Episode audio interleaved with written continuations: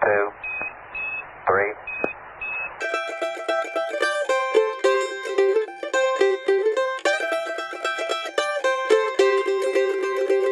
从塑封中解放书籍，让新书不只是新书。欢迎大家来到我们的播客节目。最近买了什么书？大家好，我是野兔。大家好，我是山猪。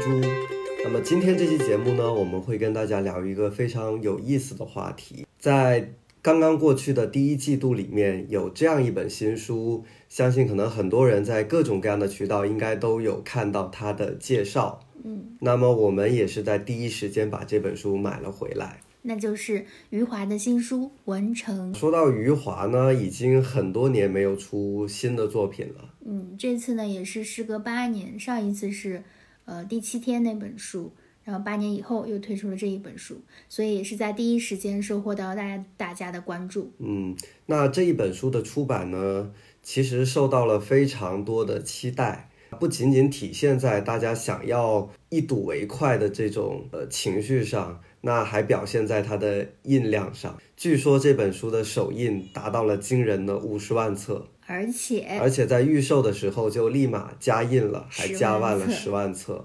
也就是说，在这本书正式上市的时候，就已经印了六十万册。嗯，这个数字可以说在最近这一两年当中，国内原创文学的作品应该是最高的。当然，讲到了余华的《文成》，我们一定要不开余华最经典的一部作品活着。《活着》。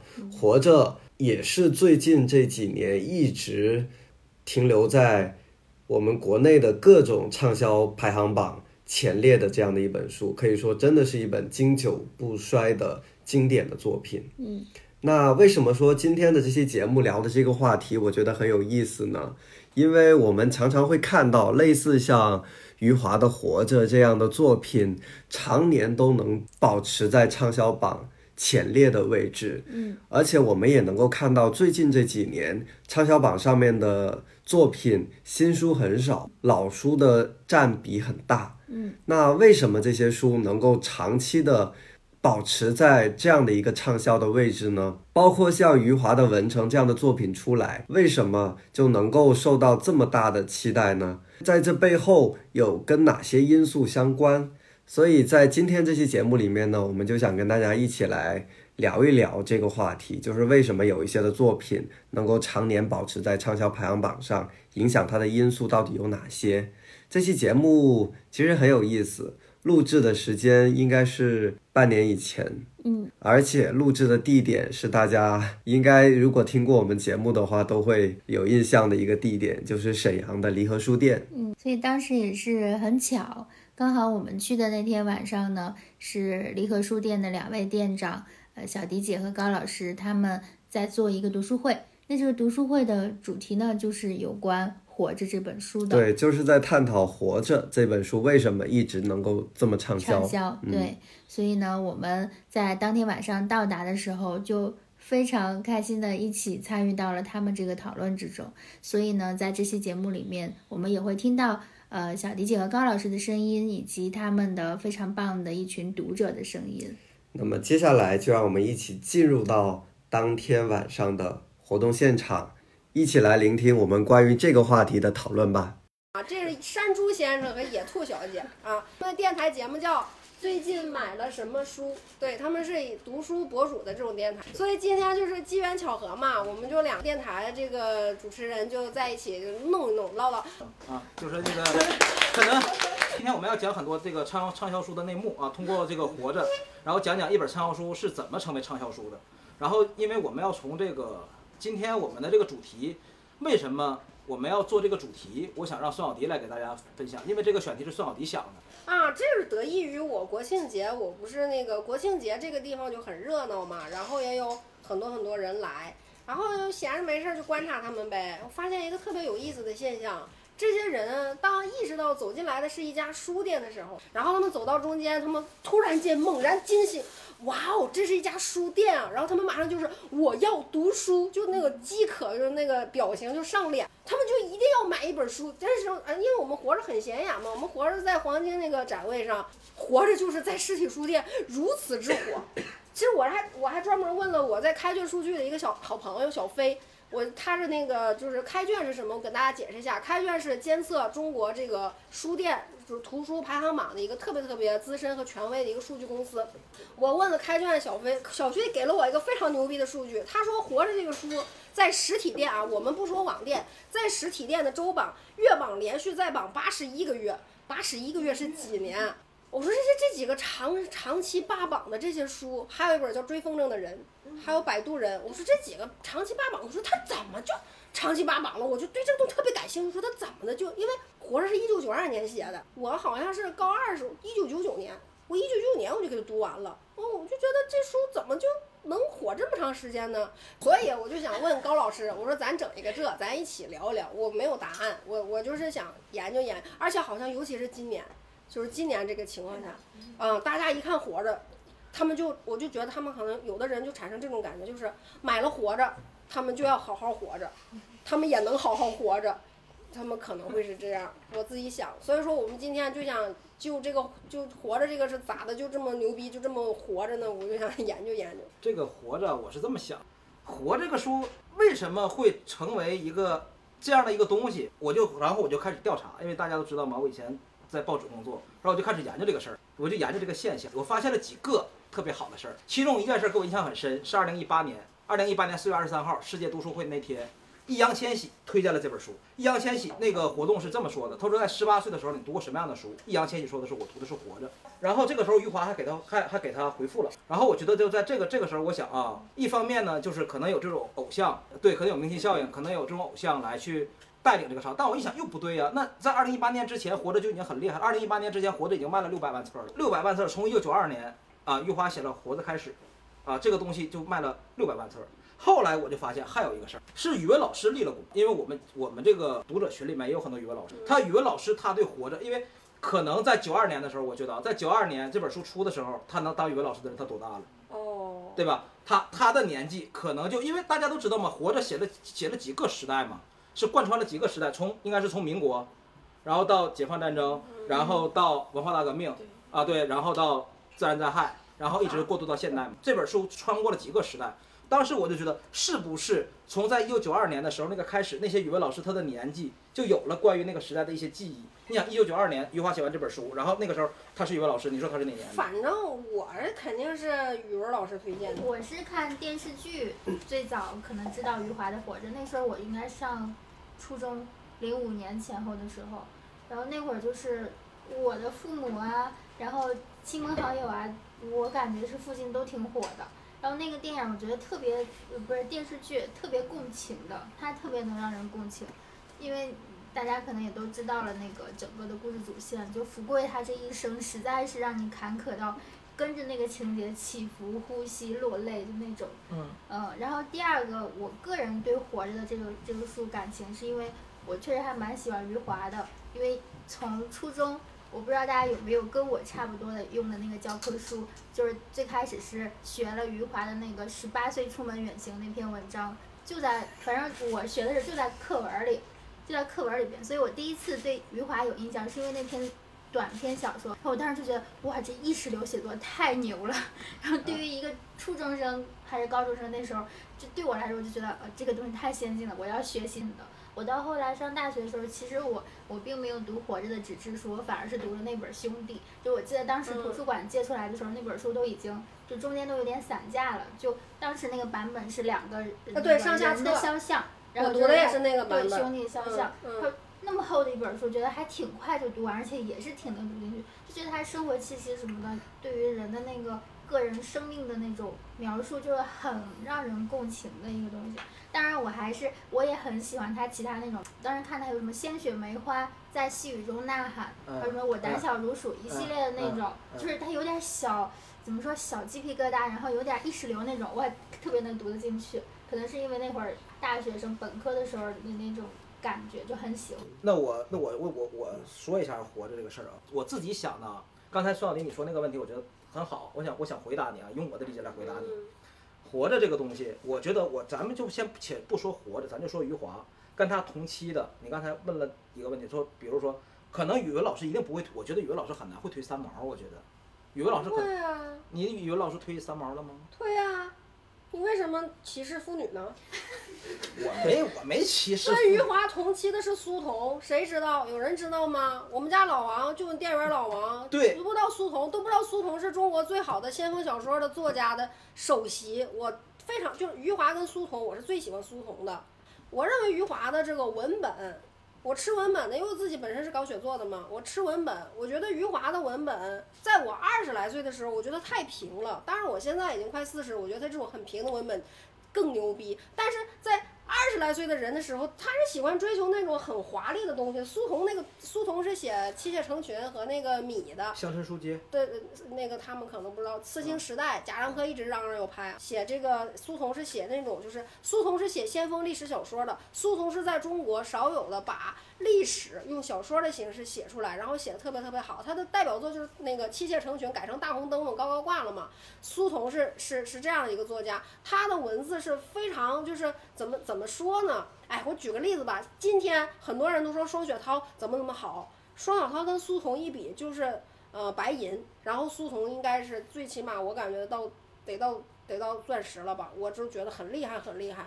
但是二十来岁的时候，你看我我作为一个追求文本的人，追求一个文笔，我说的文本就是文笔嘛，我喜欢那种很很旖旎、很华丽的那种文笔。对于我来说，我觉得啊，余华写的好平啊，都没有精美的比喻，就是 我前两年他重看《活着》，我翻了他看完《活着》放那个放桌上，我翻三页，我看不下去，我不敢看，我都太平了，连感叹号都没有。不喜欢那种就是我不是不喜欢意识流的那种，不是意识流，活着不是意识流，活着是小说，就是余华的余华是什么呢？他用一种极其平淡的文字，就平淡到连感叹号都没有东西，写了一个巨大的苦难。就是你对福贵这一生，你都无处同情，就是你没法同情，因为你对他的同情非常苍白和弱小，因为这个老人就这样，你但凡说福贵哭一哭一哭，或者余华给他表现出，哎呀，我撕心裂肺，我老婆没打我，没有，他就是这样，嘎，哎呦，我虽然说的我鸡皮疙瘩都掉满地，但是我在二十来岁的时候，我不能理解，我自己个人是喜欢苏童的，但是我觉得余华放到现在正好契合了现在的这个阅读环境，你你这个就是好读嘛。对，余华不是好读，我觉得好读是在每一个时代里，它都是一个标准。好读确实是一个标准，但是标准的这个界限每个时代都不一样。为什么说余华这个活着为什么火？我觉得第一点，我想说他第一点，他一定是可读的。哎不不不，我终于找到了我的节奏。我想说，同时代牛逼的小说那么多，苏童没出来，毕飞宇没出来，因为没有活着因为他们没有活着好读。对，这是我说的，这是我说的第一点，因为他没有活着好读。终于达成共识。对，因为活着很易读，这是我说的第一点，因为我记载了数。第二个，我觉得活着跟大多数中国人的生命历程是非常接近的。你仔细啊？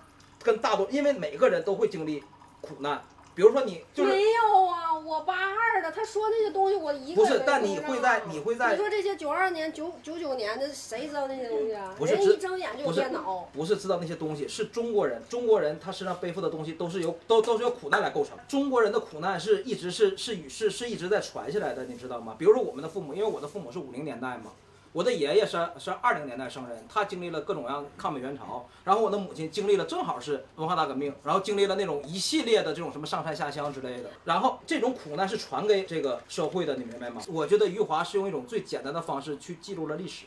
啊，对，是，对吧每？一个好的小说都是要记录对呀、历史的嘛。他正是因为这样，我觉得他用那么可读的方式，而且他用一个人的这样的一个生命的这样的一个经历了苦难的这样的一个过程，那我现在总结出来你两个点：第一，活着为什么一直这么牛，就盖过了同时代其他的男性作家。第一，他好读，他的文本是很好读对的；文本好，二，他的立意对深深刻的。贴近中现行中国人可兄能看见弟也那种生活。贴近呢，兄弟太厚太贵。不是对，就是就是还是那句话，活着它能让你更简单、更简单的去四个小时了解中国苦难对，能能了解对老头儿。对，能了解中国人的苦难，活的是最快的、最便捷的方法。我觉得这个东西是传下来的一个很重，活着能火这么久一个很重要的一个原因。否则的话，你当然了，二零二零二二零年可能它这个东西可能会更火的原因，是因为可能我们再一次感受到了这种巨大的苦难，啊，它的火可能再次啊，我觉得你这个点说的很对，是因为这帮孩子嘛，就是九零后就就因为我刚暖场的时候就跟大家说嘛，我说我们可能会迎来一个比较难的时代，而这个时代从我们长大成人就未曾经历过，因为我们是吃到这个时代红利的人。就是中国的这个互联网技术革命是被我们这代人吃到的，那现在这这个红利正在那慢慢消失，我们可能也会像我们的父辈、我们的祖辈去迎来一个整个大环境它不好了，我们作为个人，我们都都努力，我们就上不去呀，那就是上不去嘛。所以说这个时候他们合计，那我也看看活着吧，我看看我的这个父辈祖辈受苦受难的时候都是怎么活着的，嗯。我也跟着活着活着。然后，然后地位，我刚才说到营销嘛，我想，我想问你一下，你说你觉得《活着》这本书有没有营销？就是他在就就从出版的从从出版的领域来说，这本书有没有做过很强的营销？其实有，我觉得有很多的书，包括来到书店以后看到这本书会买。我觉得大家在下单买这本书的时候，你之前一定听说过这本书，嗯，对这个是很关键的。嗯，这这个为什么说我说畅销书它之所以能够畅销呢？它在你日常生活当中出现的频率非常非常的高。无论你是在什么样的环境之下，你总觉得我隐约在哪里看过这本书。嗯，当你一本书，不单是书了，别的商品也是。对。当你发现你周围出现这个符号的次数很多的时候，你就越会留意它。比如说，同样在书店里面一排书架啊，这本书我有印象，我可能会再拿下来。或者说我只知道它。所以像这本书，首先它出版的年份相对来说比较早。嗯。我觉得现在为什么我们说畅销书越来越难出来？后出版的书真的它的竞争的市场就非常非常的大。我就同样都是商品，我打一个比方，比如说 iPhone 刚出了新品，手机这个产品，它上一代的慢慢就被淘汰了。嗯苹果这家公司很厉害，但它在售的商品可能也就十个左右，它的产品就十个左右。但是对于图书来说，它不会被淘汰的。二十年前出版的书会跟今年出版的书一起去竞争，啊这个市场就会越来越大，越来越大。嗯啊就是因为今天早上我们我们去接接二位的时候，我们有一个特别好玩的一个一个争辩啊，因为我们俩没事就 battle 那种。然后他就说这个这个书的 SKU 太多了，所以说我们有的时候，比如说我说我说我做这个做一件代发或者什么什么东西，他就说你做一件代发这个品类你太单一了。然后我说其实我觉得不啊，我就想说我说我觉得化妆品也特别多，我觉得化妆品 SKU 不多吗？杨树林那小金条一出出三十多个，但是刚刚山猪说的特别好，化妆品也是会更新换代的，你不可能用一个一对七年的产品了，你用的全都是当季新款，就跟服装是一样的，你不可能再穿一个五年前的衣服。但书真的是太吓人了，我现在拿我摆的这几本书，这个这个这个是林徽因啊，这个这个老娘们儿真是都多少年了还在出，就是她的东西还在出，所以这个这个确实是就是说书的畅销书。是越来越难做了，就会形成那种叫什么效应，畅销的就会越来越对，畅销的就会越马太效应，野兔补充的，然后后面起来的就会越来越难，越越来越难，这就可以理解为什么开卷开卷每周都有排行榜，开卷的每周排行榜都不用看，很少很少有上那我榜。那我想我我还是想问问山竹，那你觉得就是现行的，就是比如说刚出版的这种畅销书，还有没有可能挑战这些原始的，比如积累很好的像《活着》这样的书，有没有挑战它的可能？会有，但是你会发现一个情况，它不持久。可能这本书能畅销两年，但两年以后可能就过了。啊，这两年你会看到很多的，比如说青春文学之类的书，它能够占据一两年的这个排行榜，但是它很难长这么长时间的保持下去。这个时候就是要回归看它真正内容文本的质量能不能够沉淀下去了。因为你短时间的输出来，你是可以通过营销的办法把它给推上去的，那你的方法就很多了。呃，成为经典还是很难。对，就是所以说活着为什么能成为第一？它不是个包子，就是首先余华确实是很牛，余华得过什么骑士奖啊，我抄了一大堆，后来觉得也没啥，反正得了老了奖了，或者翻译什么二十五五种语言就牛。但是就是余华确实是就是写的好，完事儿他这个书也刚才刚刚才野兔说个事儿，我觉得特别好，就是成为经典是很难的。你首先你想成为畅销书，你能畅销和长销这两个，如果它同时达到的话，那它一定得是经典。就所以所以说，我们就我们渐渐就能明明能明白一个道理，就是活着它为什么？我在想回过这个题来去探讨这个事儿。那通过山猪跟野兔的这样的，还有孙小迪，我们我们的一起交流，我们渐渐我们就明白了，活着它成为畅销书，它不是没有道理的。第一点，它的出版年费是够长，它的时间；第二，它成为了经典。第三，它在经典里面它是可读的，对吧？第四，它它承载着中国人很多的这种苦难的记忆。活着，它能传它在不同时代，可能在营销活着这个过程中，它都有点，我觉得。对，就是活着在每一个时代都有点。尤其是今年，你看这个群里影艺啊，他说可能人们都在思考生死问题。那那个山猪，你说是不是活着？是不是活着在每一个时代，它都有它的影对我刚才顺着你这个点，我就在想，我们其实我们在很多新书出来，你去找这本书的营销点的时候，很重要的一点是你要找到这本书的内容和读者的关联。啊，就你要提炼出一些文案也好，关键词也好，你要觉得这个东西是跟他有关的啊。就比如说你从这本书里面，你也能够读到自己的影子，就类似这样的。比如说你当像鸟飞往飞山教育的故事，就每个人都人的从小到你都会经历的这些事情。所以，我就着我前面的那个那个那个那个逻辑，就是为什么这本书你会在很多各种各样的地方能够看到它。我前几天我看到你们这个话题以后，我在公号上搜了一下，就太多公号喜欢引用里面的那些内容来去写他的鸡汤文也好，他的那种爆款文章也好，就是因为这个话题和每个人都太相关了。可能很多人觉得我们很很刻薄，我说句不太客气的话，我觉得大部分人买活着不是绝对不是像我们这个群友说的这样的。我觉得大家买活着，我觉得大部分都像山猪说的那样的。这个东西我听过，因为我买唱片其实就有这种感觉。那我比如我买黑胶，我也不太懂，那我音乐我也不懂，那我就买。你有没有张国荣？你有没有刘德华？有没有杰克逊？对吧？我就买这几个。你说你突然给我说一个什么，弗洛伊德什么乐队的什么恐怖海峡的，这玩意儿离我太远了。我我那皇后乐队为啥有一阵儿就火了？那不就因为那个纪录片上，我知道它，所以我就买它，是不是？是不是？对对对对吧？对吧？我我知道它，我就买它。我觉得肯定还是像山猪说的这个道理是核心的道理。像那个那都是。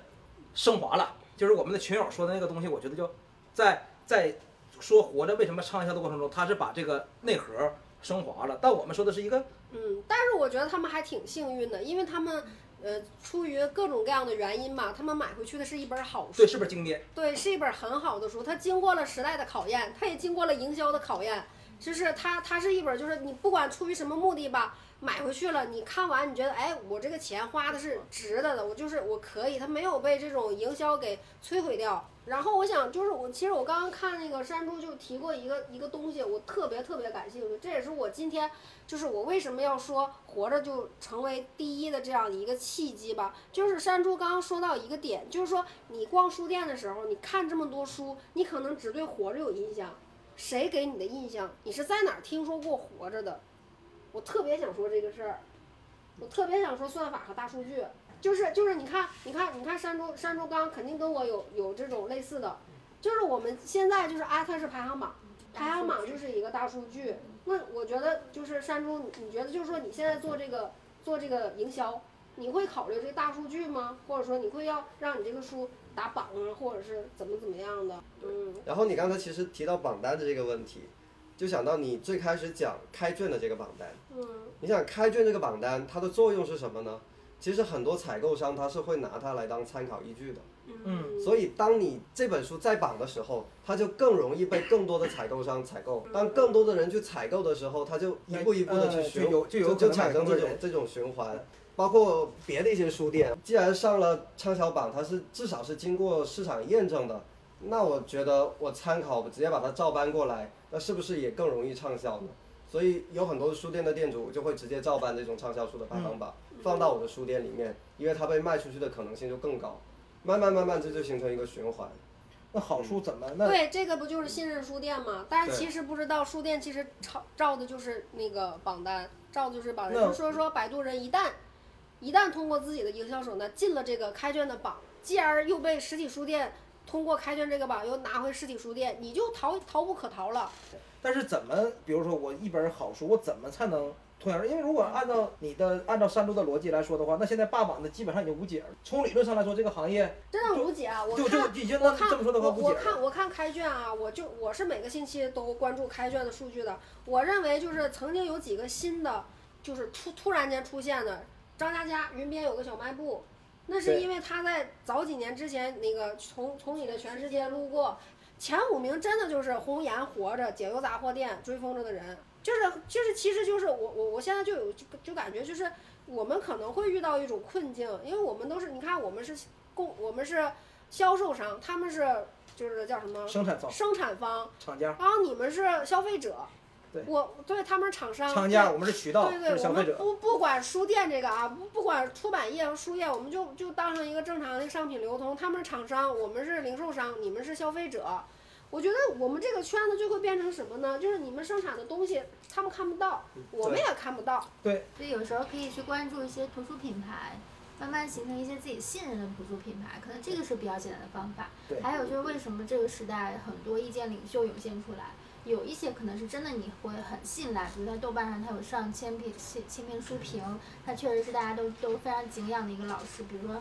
之前那个后浪的朱越老师，那他的粉丝也非常多。他之前在那个哔哩上的那个纪录片叫《但是没有书籍》，不是胡歌他配音的嘛，然后也很火，也有专门采访朱越老师。像这样的一些意见领袖，可能是我们可以信赖的。嗯，在他们推荐的一些好书，可能是值得看一看。推荐一下，昨天我们看那个网飞的剧了，呃，对我，觉得特别好，叫英文应该是《The Social Dilemma》还是？呃，监视资本主义纪录片，我看了这个纪录片，就意识到飞出的也写在我的小本本里，一会儿我要讲。对数据这个东西有多么不靠谱，就是这样对那你可以讲啊，你可以现在就可以讲。你不是空场了吗你？现在就可以讲，你赶紧就讲不怕吧。冷落嘉宾你快，你？赶紧现在就讲。是我又到了我的时间了吗？啊，哎呀，朋友们，朋友们啊，我为什么要跟大家唠活着？我不是仅仅是这个活着，我是一个深深忧虑娱乐至死年代的一个有独立思考的女性知识分子。你们要是参加过我的活动啊，这里面肯定有经常参加我的活动啊。我没事儿不是反乌托邦啦，我就是美丽新世界啦，我就奶嘴乐啦，我就娱乐至死啦。我的所有所有所有的这个观点都是让大家保持清醒，保持警惕，不要被数据、榜单还有一些营销所困扰。就是刚接着野兔的那个监视资本主义，我是看了一篇文章啊，我忘了那个，我也不想给那个公众号打广告，因为我是个自私的人。他这个文章特别好，你们可以去搜“算法是如何一步步毁掉年轻人的”。他讲的就是这个纪录片儿，就是他提炼了几个特别特别牛逼的观点，我想跟大家分享一下，可能已经超出了活着这个范围了，但我想展开讲一下。他首先是这样说的，我再念一遍：算法是怎样一步步毁掉年轻人的世界的。对，是这样。我特意把这篇文章给关注了，很长。然后呢，就是对于我这种科技和经济不太好的人来说，读有点吃力，但是很好。他是这样说的：首先，他有一个观点是，全世界的二十七个人其实都生活在楚门的世界里，你看到的只是别人让你看到的，就是你不知道的，就就是你永远都不知道，因为你都不知道怎么搜索。比比如说有一个知识，你都不知道它的关键字是什么，你根本就碰不到。而且算法会怎样呢？算法只给你推你想看的，所以就是说呢，就是我不不咋啦，我说话容易容易跑题。就是说，我们二十七亿人都是生活在算法给我们算出来的这个楚门的世界里，我们其实是看不到整个世界的。其实我我还想跑个题，这个是那个文章里面没有讲过的，是有一年我听了李开复在就是那个开讲啦，就是撒贝宁的一个节目，李李开复就讲这个。那个是好几年以前，是一五年还是一六年？李开复就说他的这个算法就是给你推一些你想看的，只要你关注的这个东西越集中，他给你推的就是越好。然后有一个年轻人问了他一个特别特别好的问题，他说：“那我怎么样看呢？我看不到。”把李开复问在那儿，李开复说：“哇，你这个问题特别好。”他说：“你现在就去研究，你研究好了，我给你投资，你说多少钱就是多少钱。”但也没有下文了。看着这个年轻人只提出了一个问题。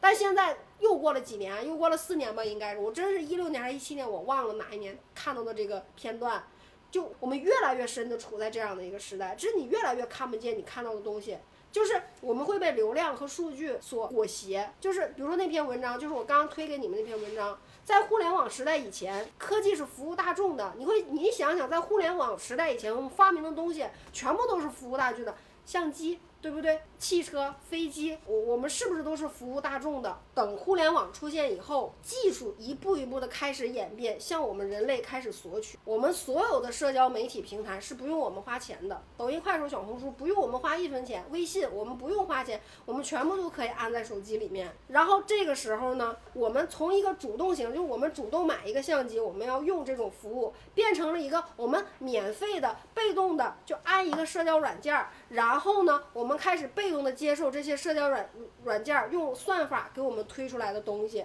然后呢，这个社交媒体它会学习，它会分析你你的每一次点赞，你的每一次收藏，还有你的每一次无意识的这个，就是现在算法牛逼到什么程度？你看你的这个屏停留多长时间，它都能给你算出来。你说这吓人不吓人？包括微信公众号，微信公众号牛到什么程度？打开率，还有翻动率，还有读完率，就是你你要不要打开这个公众号？但要不要你打开这种？比如说今天我明天我会发一个活动总结，我发活动总结这个文章有有多少人打开？我我是有数据的，我有多少人打开了就关上，它也有，有多少人能一直滑到底，就是叫读完率，它也有。你你说这吓人不？当然，对于我来说啊，我我知道我出去了，我可以更好的去服务你们。但是对于我，如果是一个用户，这就会造成一个什么呢？整个算法和整个科技会越来越只让你上瘾，就让你上头。你看抖音，就之前谁跟我说，有一个小孩跟我说，抖音真的是特别上头。他说我就想刷一会儿，一下午过去了，啥也没干。抖音一分钟，人间三小时，这都是这这都这都这都是有数的。对，这个叫什么呢？就那个监视资本主义说了，这个叫致瘾。是科技，还有厂商和品牌商和广告商让你致瘾的。你觉得你很清醒吗？不是的，你下了这个软件的那一刻，你就开始上瘾了。我小红书都上瘾了，我都有点瘆得慌。还好我是一个读书博主，我觉得我翻小红书我在工作，我在挣钱，我还能强点儿。所以这个社会变成了一个什么呢？变成了一个大家主动向大众大众服务的社会，变成了一个喂养型社会。我要说回山猪的话，山猪说，当你走到一排排书架的时候，你只能看到活着，是因为有各种各样的大数据和算法喂给你的，你只能认识活着，你就不认识兄弟。活其实兄弟比活着写的还好，你不认识他，你真就不认识他，你就只能买买活着。然后这个这种喂养是经过大数据分析，然后由机器来通过一篇一篇的文章、一个一个的视频、一个一个的这种数据，全部都推送给你。这个都是都是什么呢？这个都是陷阱，都是让你消消费。它的最终的目的是什么呢？就是我们不会为这些免费的产品付一分钱。但是你要记住了，当你不为这些免费的产品付钱的时候，你自己就是产品。我念一下啊。对，这句话很经典。大量的免费产产品，付费的是广告商，广告商才是这些免费 app 的顾客，用户是商品。如果你没有花钱买产品，那你就是被卖的产品。你的所有的数据，你的所有的习惯，你的所有的一切的在这个社交软件上的行为，都是被卖的产品。所以我就说回最早最早的，活着它是一本好书，但是。有大量的人走进这个书店的时候，他是被喂养的，他是在上头上瘾的情况，他是在一个不自知的情况下买到的。当然，他很幸运，因为它是一本好书。但他如果买到摆渡人呢？他如果买买到别的不好的书呢？买到那种天花乱坠的不好的书呢？他也不知道他读的这个书不好，因为他只能看到这些。上瘾带来什么后果？就是他们会成为你思想的一部分。你认为这是你的思想？但不是，是算法和数据喂给你的。我一说到这儿吧，我就特别害怕，因为我是一个，我对于人类的未来不是不是像《一九八四》里面讲的那种集权统治。我认为人类人类的未来很可能就变成《美丽新世界》，就是奶嘴乐，就《黑镜》第一季你们都看了吗？就是大家全都娱乐至死。我就我就特别特别害怕这个东西，所以我在有生之年以毕生孤立，不停的跟你们哔哔哔哔哔，一定要保持清醒。怎么保持清醒？读书，读好书，读有用的书，然后尽量不要去看这些算法。然后当你看小红书的时候，当有个东西推到你的时候，你要问问你自己，这个东西我到底喜不喜欢？我到底要不要？你看我和高老师都刷抖音，都刷小红书，但是我们就可以保证独立思考，我不会被任何算法拐带。算法推送给高老师的，是高老师思想的一部分。高老师很明确的知道这是算法推送的，他也接受了。我们怕就怕在什么呢？是是是，你觉得就是你像一进书店，哎，我要买个活着，他其实不需要看活着，他也，他也，他也看不懂活着，或者说他也不愿意看活着，他只是被算法推动的，他觉得那个时候他上瘾了，他急切的他要他要买一本书，这个时候就很糟糕了，你没有独立的思考能力，你是属于这个人云亦云了，这个就就很很糟糕，很不好。所以说今天为什么就是说那个活着。成为了一个畅销榜这个在榜的一本图书，然后又经过这种就是特殊时代，然后我们因为有疫情嘛，特殊时代大家对生死出现了问题，然后呢再加上算法，加上数据，走进这家书店，走进我们离合书店，大有一半人，他都是在一种上瘾的感觉的驱使下，他认为他要读这本《活着》，然后他就买《活着》回去了，但其实根本就不是这样的。所以我在这儿，我希望大家。保持一个独立思考的能力，我们该刷，我们该享受科技的便利，享受科技的便利；该刷抖音刷抖音，该玩手游玩手游。但是我们氪的时候，或者说我们上瘾的时候，我们保持我们清醒的对你，你你你氪的时候，你得知道你为啥氪，因为我还是一个玩家嘛，就讲，就你氪，你为啥要氪它？你氪，你得明白，你氪不是因为你要争什么全服第一，或者说你氪你是增加你的仇恨值。对我来说，如果我要真的氪一点，可能我想的就是，哎呀，那我这个游戏我这个地方我过不去了。那我还想继续玩这个游戏，那我就氪一点把这关过了。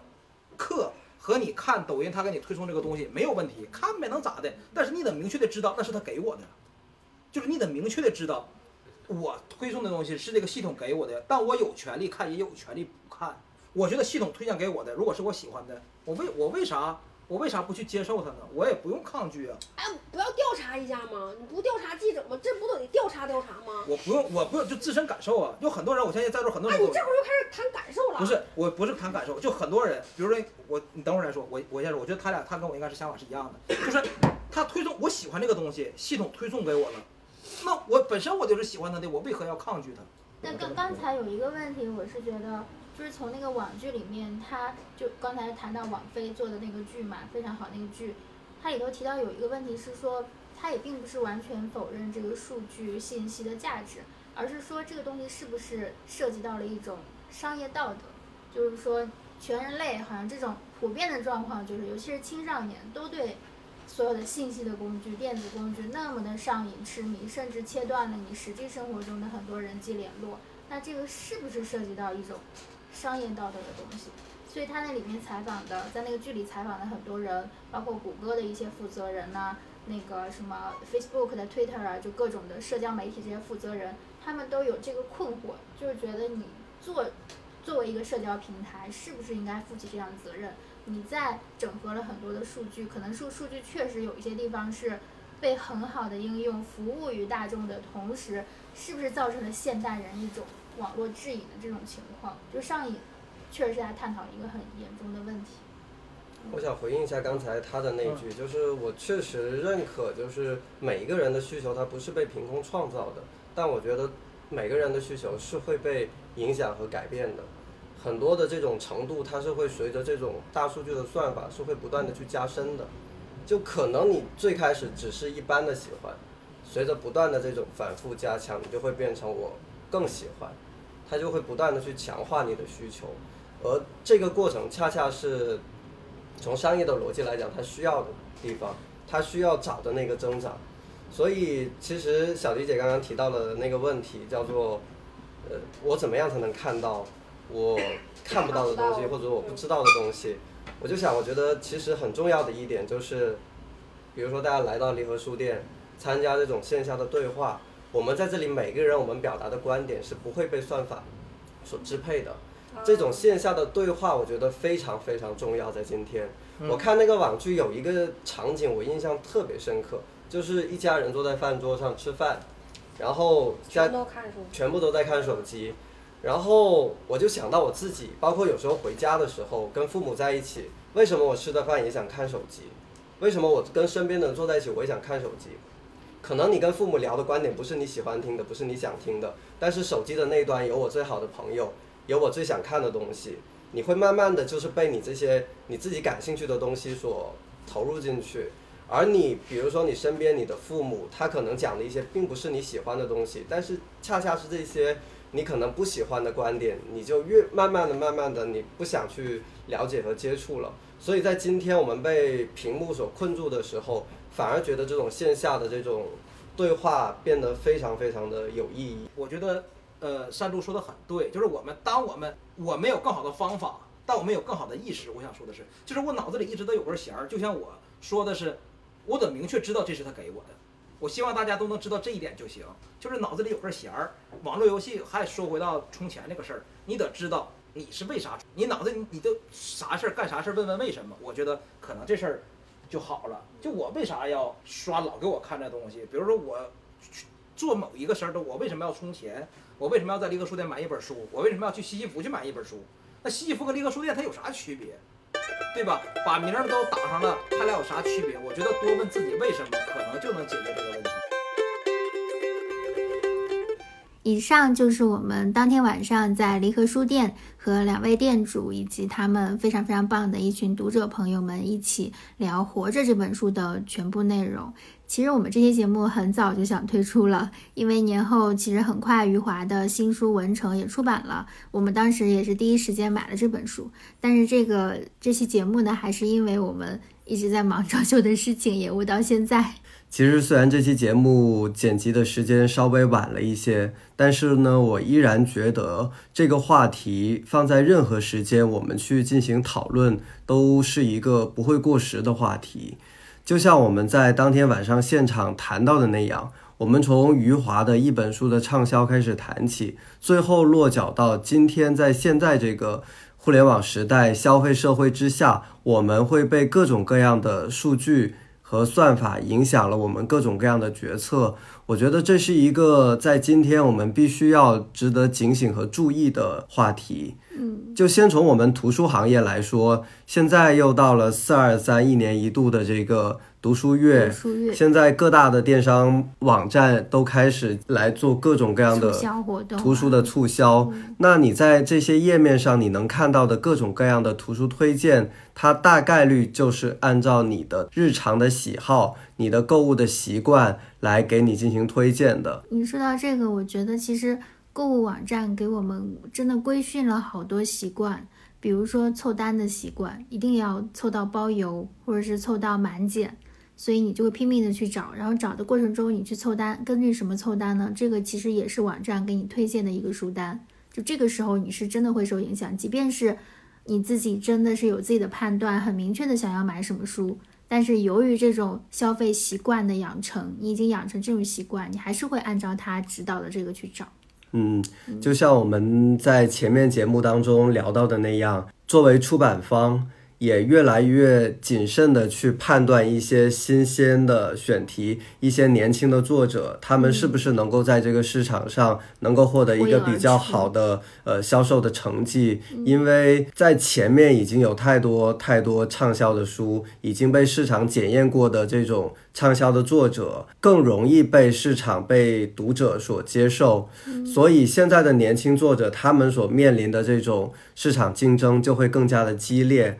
当然，我们也要特别欣喜的看到，最近这些年有越来越多的出版方乃至机构来鼓励这些年轻作者，给他们一些更多曝光的平台。这些平台可能并不是依据于过往的表现和销量这样的算法所进行推荐的，而是从他们作品本身。比如说，我们看到有很多的这些文学奖，包括有很多的这些新兴的出版品牌，像后浪的华语文学系列。包括像理想国去年推荐的你很喜欢的那个夜的潜水艇，夜晚的潜水艇，我们还没有在节目里面推荐。就是越来越多的这些年轻作者有了这样的平台涌现出来，其实这些机会是和我们的数据和算法相悖的，但其实是我们今天非常可贵的。我想起一个我在淘宝购物的时候一个一个习惯。我猜想，其实也是由于这个数据、大数据的推荐而造成的。就是有时候我打开淘宝，呃，想找一个东西的时候，找完了这个东西，我会突然想起来，我想看一下它有一个每日好物的那个专栏。那个专栏其实就是根据我的消费习惯形成的。比如说，我前两天可能搜了一张桌子，然后它第二天那个每日好物就会变成所有都变成类似这个家家具的呀、桌子的什么，给我推荐。就是会真的会有引导消费的这个引导你去消费。对，其实就像大家今现在在听到我们的这档播客，你可能使用的是不同的播客的客户端。那么有一些这种客户端呢，它是根据你的兴趣算法来进行推荐的。那么有一些平台呢，可能是根据他们后台的编辑，根据他们的选择来进行推荐的。那么在某些平台上，如果不是因为一些编辑的推荐，可能很多新的播客、新的主播的声音，可能是不那么容易被更多的听众听到的。嗯嗯，所以我们就像我们这档节目做了一年多，也正是得益于一些平台的推荐，所以我们才有可能被更多的人听到。其实这个也是和这种大数据算法呃相悖的一种我们非常非常珍惜的一种发声的机会。是的，那么以上呢就是我们本期节目的全部内容啦，在这里呢也稍微跟大家做一个预告。啊，四月二十三日是世界读书日，在这个月份呢，我们的更新可能会比以往要更加的频繁一些。在接下来的一些节目里面呢，我们将会和北京开卷合作推出我们的呃一些播客节目，邀请一些呃行业里面的青年编辑、书评人和我们一起聊一聊关于读书的一些话题。嗯。嗯，如果大家想了解更多的信息呢，也欢迎关注我们的微信公众号。野兔与山猪，或者是微博账号，最近买了什么书？然后听了这期节目以后，大家有什么想说的、想聊的，请在评论区给我们留言。那我们今天的这期节目就到这里，下期见哟，拜拜，拜拜。